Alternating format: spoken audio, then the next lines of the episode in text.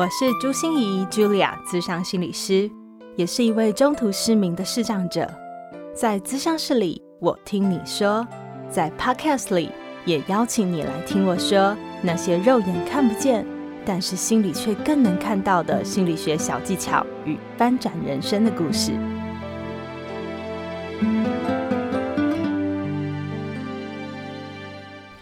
Hello，你好啊，我是朱心怡 Julia，市长心理师，欢迎收听朱心怡说心里话。今天这个职人来谈心的单元，我们继续邀请到的是我亦师亦友的好伙伴，钢琴诗人王俊杰先生，来跟我们聊聊创作这档事哦。呃，其实王俊杰真的不只是创作者而已，他是全方位的音乐人，所以弹钢琴、演绎或是演唱，还有制作、编曲，甚至还是乐团指挥这些事情，他都是专业一手包的哈、也从上次的访谈里面哦，我自己觉得我收获非常多，因为生活无处不创作，音乐创作当然是一种创作，文字创作更是一种创作，而我现在在录 Podcast 也是一种口语表达的创作。所以上一集的分享告诉我说，哦，创作的大脑到底是怎么练成的，对我个人就相当大的帮助了。我想这一集会更贴近于我，也更贴近于很多朋友的心声。就是我们来聊聊看不见的这件事，到底对他的创作之路是加分还是扣分呢？还是有什么样的影响呢？像我自己本人啊，都说我自己是视障心理师，因为与其在那边遮遮掩掩，我不如大方就承认，因为反正逃不过嘛，你一定会知道。所以那。这个创作的脑袋，这个创作音乐人到底是怎么看待看不见的这件事对他的音乐之路产生的影响呢？也让我们一起来体会一下不同的视角、不同的眼光，你看出去的世界会有怎么样的不同呢？所以我接下来想跟大家播放一首俊杰的创作，我觉得这首创作很特别，就是一个看不见的人，他却看到了这么多。就叫乌暗音乐会，你知道我听那首歌的时候啊，因为它是本张专辑的第一首歌，对，真的会想站起来跳舞，哎，就会有回到那个夜总会的 feel。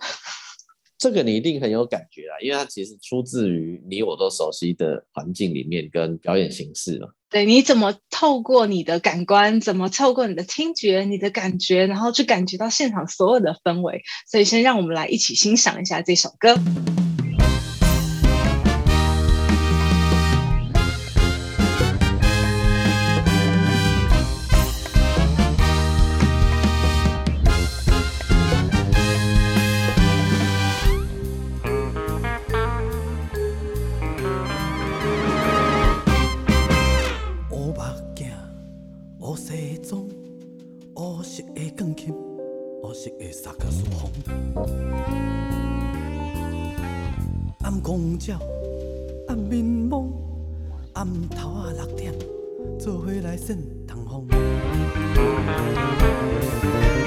欢迎来到黑暗音乐会，乌天暗地，大家凊彩坐，一杯黑咖啡，一泡乌龙茶。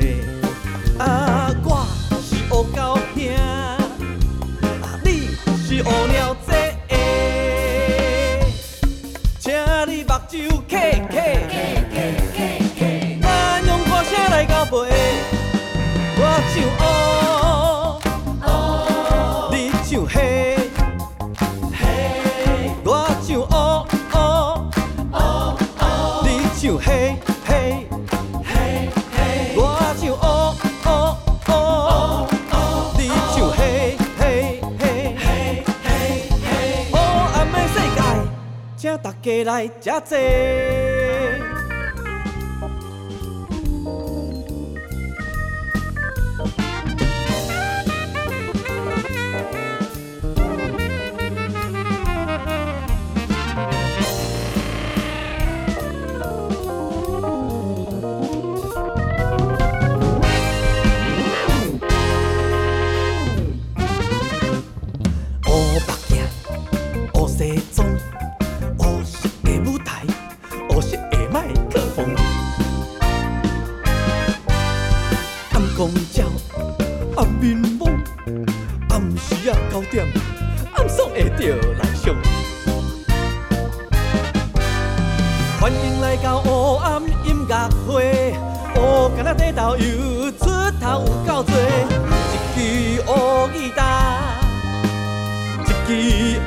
乌鼓吹，快乐的歌声等来酒鬼暝，请你目睭开开。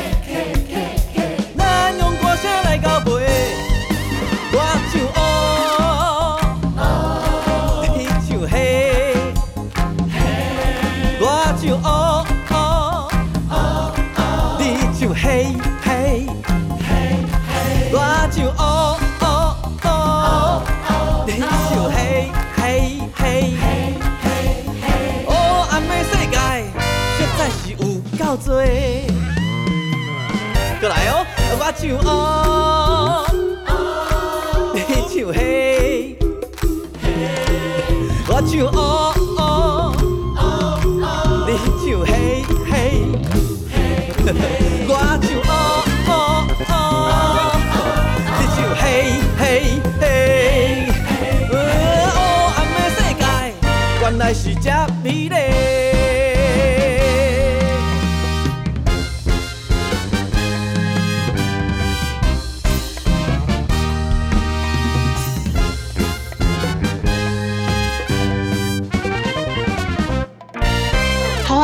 听到这首歌啊，就会有一种感觉，就是哇，看不见他到底是怎么感觉这一切的啊、我常常也觉得俊杰有一些很特异功能的地方，比如说我讲一些东西，然后他就会说：“哎，这个构图哈，这个这一片应该加什么音乐？这一片你应该要是用什么情绪？”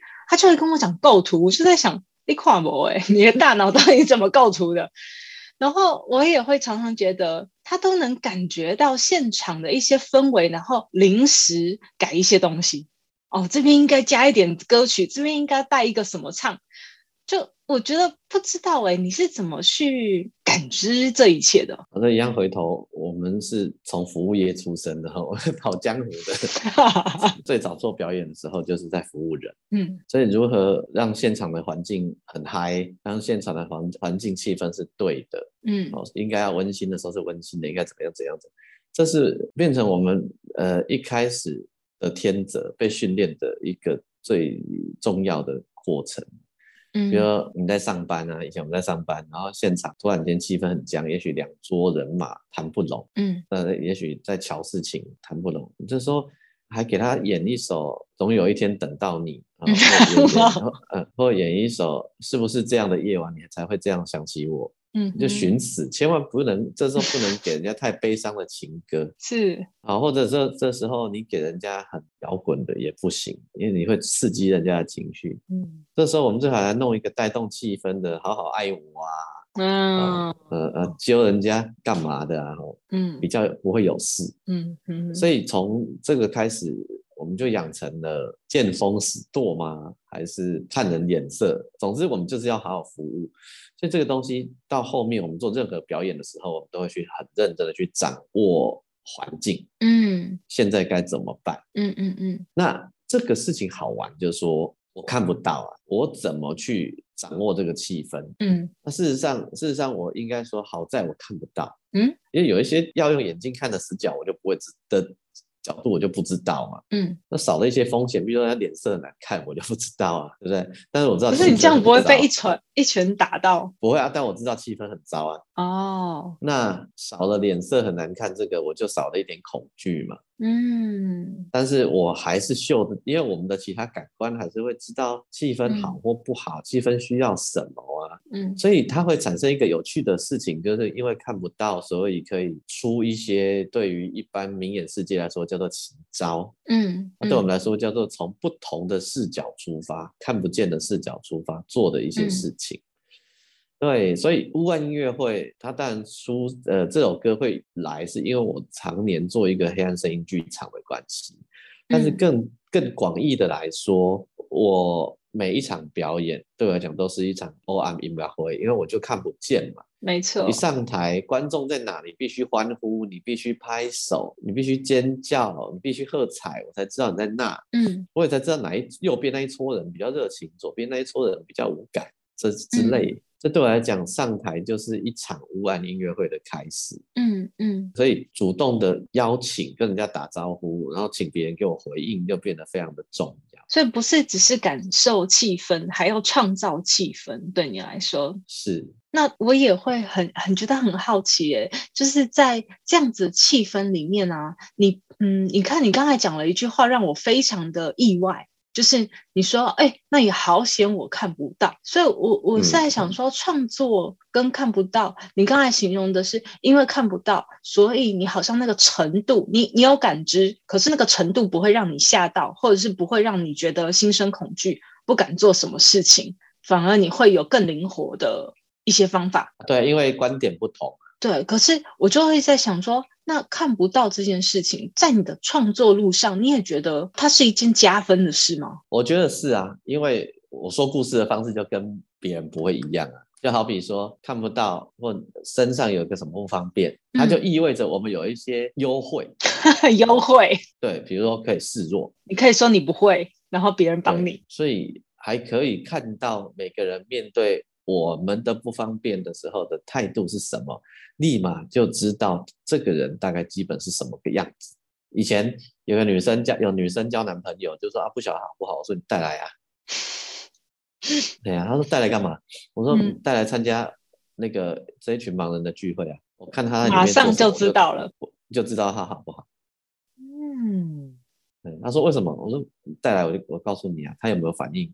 他会不会主动干嘛？还是要躲在你旁边？他如果只是躲在你旁边的话，他就是一个自私鬼。我我跟你讲，你这样讲，我我觉得我的心情在谈恋爱的时候，就跟这个很像哎、欸。嗯、我一开始会觉得，因为视障的关系，你看我们少了那么多感官去感知这个世界，然后我也去少了一些感官去判断一个人。嗯、但是我后来好像也真的感觉到，因为视障，所以你会有更多的参考依据吗？嗯，我我讲一个很好很好笑的事情，就是我去表演，嗯，那去表演会有经纪人嘛？最常发生一件事情就是承办人要我做什么，嗯，做某一件事，他走过来以后，他没有告诉我，对，他就站在我的旁边，对着经纪人或我的陪同者说，呃，我们要王俊杰先生怎样怎样怎样怎样，怎样，可不可以请他怎样怎样怎样怎样？我想我看不见而已，我不尽自残。年纪轻的时候，我都会直接呛回去说：“你是不会告诉我吗？他又不能帮我决定，你告诉他，他还是要回头问我啊。嗯”嗯嗯。那现在我就不会了。嗯。现在我就我就可以很安静的去看这一些事情。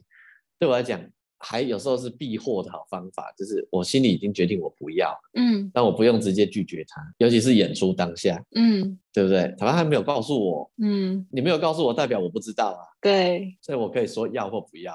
嗯，就是我有很多前进后退的空间就产生了。没错，没错。哎，我我也有很多这种，比如说看牙齿啊，或者是看医生，特别容易，好像都会问，哎，朱心怡的家人，朱心怡是发生什么问题？他从哪一天开始流鼻水的？我就想，嗯，我已经 在你面前那么大了，流鼻水的是朱心怡，又不是他的家人。可是我我就说，俊杰刚才这这样的视角很特别，就是当你不是那种。入戏的方法，说我就是朱心怡，而是我是一个局外人去看，说，哎，怎么会发生这事？你就会感觉到那个医生的不知所措，然后他不知道到底要怎么跟朱心怡沟通。我家人都说我很搞怪啦，很皮呀，别人一定不知道奈我何，嗯、因为我就冷冷的看，然后突然很出奇招的做一些奇怪的回应，这样子。因为我就我就我就当做那个王俊杰不是我啊，然后我就看你要干嘛。然后我就我就然后我家人或者是我的经纪人美贤，有人说我我都很爱挑衅别人的，其实我不是，我就是就突然不小心就跳出去了，就好玩嘛，就是 对，而且创作人的训练入戏出戏超快，对对啊对啊，所以别人常常不知道你在演哪一出。我要说的是，因为我看不到啊，所以我就有不同的视角观察世界，不同的角度说故事，跟那所谓的不同，就是跟大跟大多演名人不同啊。而且我很喜欢你说的，就是因为这样的关系，就是反而看不见变成了你的一种独特的优势。对啊，啊，你要示弱就示弱啊，那突然间你瞬间变得很强大的时候，别人会被你吓到，因为他没有预设会那么强大。所以在你的创作路上哦，我我我说视障都是给你加分的吗？还是视障有给你扣分过？现在对我来说，视障是加分题的。嗯嗯嗯，呃，扣分有啊，一开始进入流行乐产业的时候，大家大概都一样嘛。啊，你要怎么来、嗯、啊？怎么样？怎么样？是，哦、就会有好多担心。其实后来觉得担心也是一个好工具啊。怎么说？就是可以示弱啊。哦，因为别人会担心，所以我们可以示弱。但是担心也要小心哦。一个一个是可以示弱，一个是可以证明，就是哦，其实不用担心了，不用。没错。嗯。这个分寸就是最重要，需要拿捏的。那个分寸拿不好哦，你就会没有钱赚。我是说真的啊，如果如果业主觉得啊、哦，他好麻烦哦，我们都要带他，还要这，你就没有工作了。那一样以 CP 值来说，我干嘛要找他？他虽然很棒，但是就是要帮他。我又不是社，我又不是那个那个社服团体，又不是慈善事业，我们打快求快的。所以如何？在这里面拿到分寸是一个功夫，但是也因为可以在里面能进能退，所以可以有筹码。嗯、我讲一个笑话，有一个朋友帮我争取一场演出，然后呢，我说啊，你怎么拿到那么多钱的？所以我就跟人家讲说啊，眼睛看不见，演的又那么好，人家出门交通是不是比你还要多钱，还要多时间？嗯、你给人家多一点钱，应该的啊。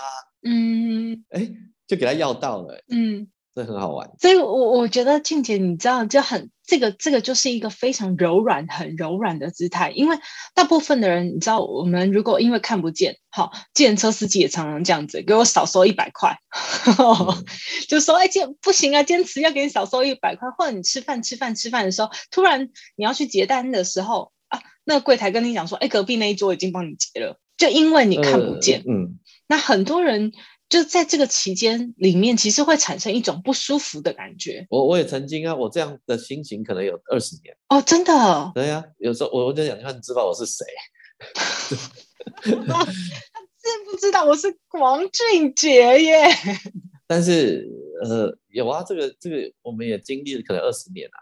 嗯，那嗯，甚至于包含以前我很害怕去社福团体演出啊，因为我们在台上啊啊，就是说你看王俊杰眼睛看不见，可以弹琴弹这样，真的是好棒的一件事。嗯、我就想，哎、欸，我从小学起来的，我是学本科，我是本科系的、欸，哎，嗯，被你这样一说，我练我练再多都没有用。嗯嗯嗯，所以我以前很害怕，好像一直会被放大你的眼睛看不见这件事。对啊，就意思你练再多都没有用啊。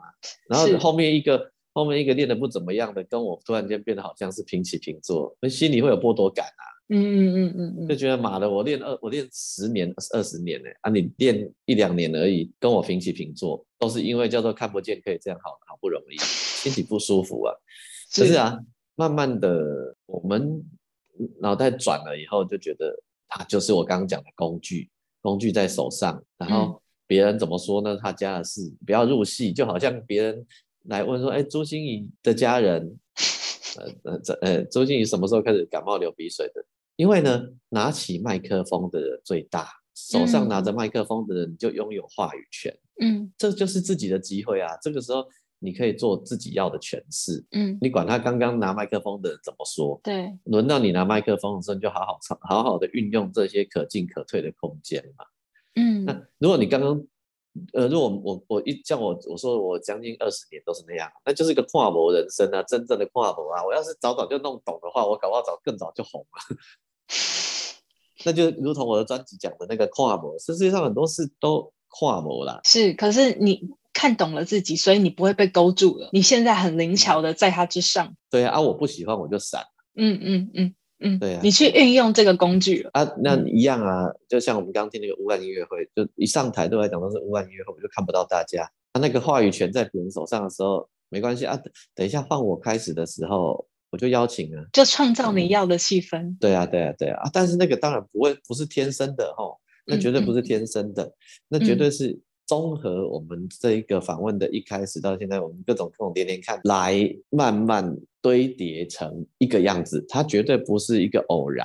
嗯嗯嗯。那你就说啊，天哪，那我我每天都要堆叠，我每天都要做这些准备，好累哦。不，那那不累，你要当你要当成一个游戏。嗯啊啊，就像刚刚讲，哎，朱芯仪笑了，哎，嗯，他是因为接了电话，然后又怎样怎样的，就无聊，自己当小柯南玩玩游戏，嗯、内心小剧场你怎么想？我别人不知道啊，不用犯道德感，不用有罪恶感，什么都不用。嗯、对啊，所以我觉得这一集哈、哦，真的是给很多正在面临辛苦的人。我觉得俊杰的养分你当然天赋，我觉得非常非常的厉害，你的才华是很很难不被注意到的。可是你看，你后天的养分，那些辛苦的过程，你你刚才就一直说嘛，自己是服务业 出身的，走江湖的，就是那些历练感，听起来你虽然都笑笑的说，但是都知道那个那个绝对是辛苦的，一个晚上要十次的那个用心良苦，对不对？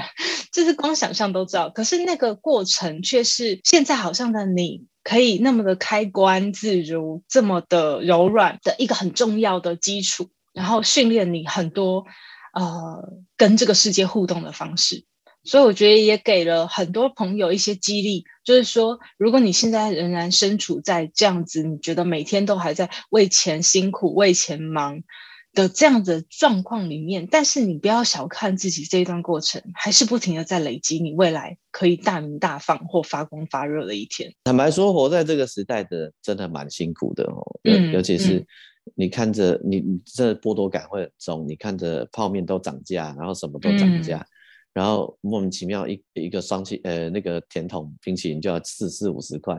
假设你你曾经经历过一支甜筒只要十块，然后一一碗泡面只要几块，你真的心里会有很多的剥夺感。但是、嗯、但那就我们讲的，我们不要入戏啦，因为它就是一个必然，你也不可能去改变它，不可能改变它的时候，你你还跟他在那边靠腰，你就是自己自讨没趣了。那怎么办？努力努力会很辛苦，辛苦已经是必然的。你还去花时间跟他搏，呃，跟他计较的话，你看，嗯、对，你就你就是找自己麻烦。嗯，你像感冒就是要好好吃药，就是要睡觉嘛。嗯嗯，对啊。然后你硬盯着不吃药不睡觉，那那一直咳嗽，一直打喷嚏，一直头晕，那就是自己的选择，那没有人帮得了我们。然后，那、嗯、但是该吃药就吃药，该睡觉就睡觉，就是。这是必然法则嘛？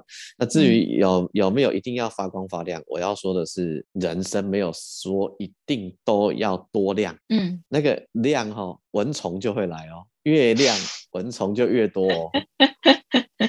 是，那所以你想要很亮的时候，同时你就要准备好。聚集的蚊虫会越来越多，所以我想今天节目最后我们就听一首王俊杰为你量身打造的一首歌，叫《后座的人》。这是我自己就是很很个人的哈，对，这我这个很视障者啦。其实你也可以放大来看，但是我想要在这里跟大家讲的是，我也好啊，心仪也好啊，我们都是后座的人，因为我们出门都是让别人载的，然后我们都是被引导的，就走路的时候我们都是被引导的。不管是走在后面或者坐在后座，我们在这里面有人服务，然后我们去享受那个安全感，去享受自己看风景的时间，感受风景的时间。去年我做演唱会的时候，我先唱这首歌，有视障者听完了以后跟我说，他觉得以前他常常想着自己当后座的人，然后让女朋友在啊，我都觉得很尴尬，就觉得我都不能当一个男人了这样。可他听了那首歌以后，他说从此以后他会爽爽的当一个后座的人。嗯，对，我最后想播这首歌给大家听的原因，也就是因为我觉得在综合今天我们整个访谈哦，你就会感觉到，呃，你很多东西真的跨博，然后也不是你能决定和改变的，也不是你能够呃跟他硬碰硬，好像就会不一样的。就像我们要待在后座，就是在后座，那我们怎么好好的享受自己在后座的那个时候？好好的感受那个后座发挥的独特的之处，然后欣赏那些美好，嗯、然后展现出自己最正自在的样貌。所以你，大家你听完了这这些故事，你也可以回头听听我整张专辑哦，各大数位平台你都可以点得到。然后欢迎你一直你尽量帮我点，让我点击率变高。然后你当然，如果你家里还有 CD player，你要去买实体，你就去博客来啊等等，也都买得到。然后呢，欢迎你点阅我的 MV。你可以上我的粉丝页，你可以打钢琴诗人王俊杰，或者你就最近你最近打跨步看舞，你就会看到洋洋洒洒的东西跑出来。现在就让我们来一起欣赏这首《后座的人》。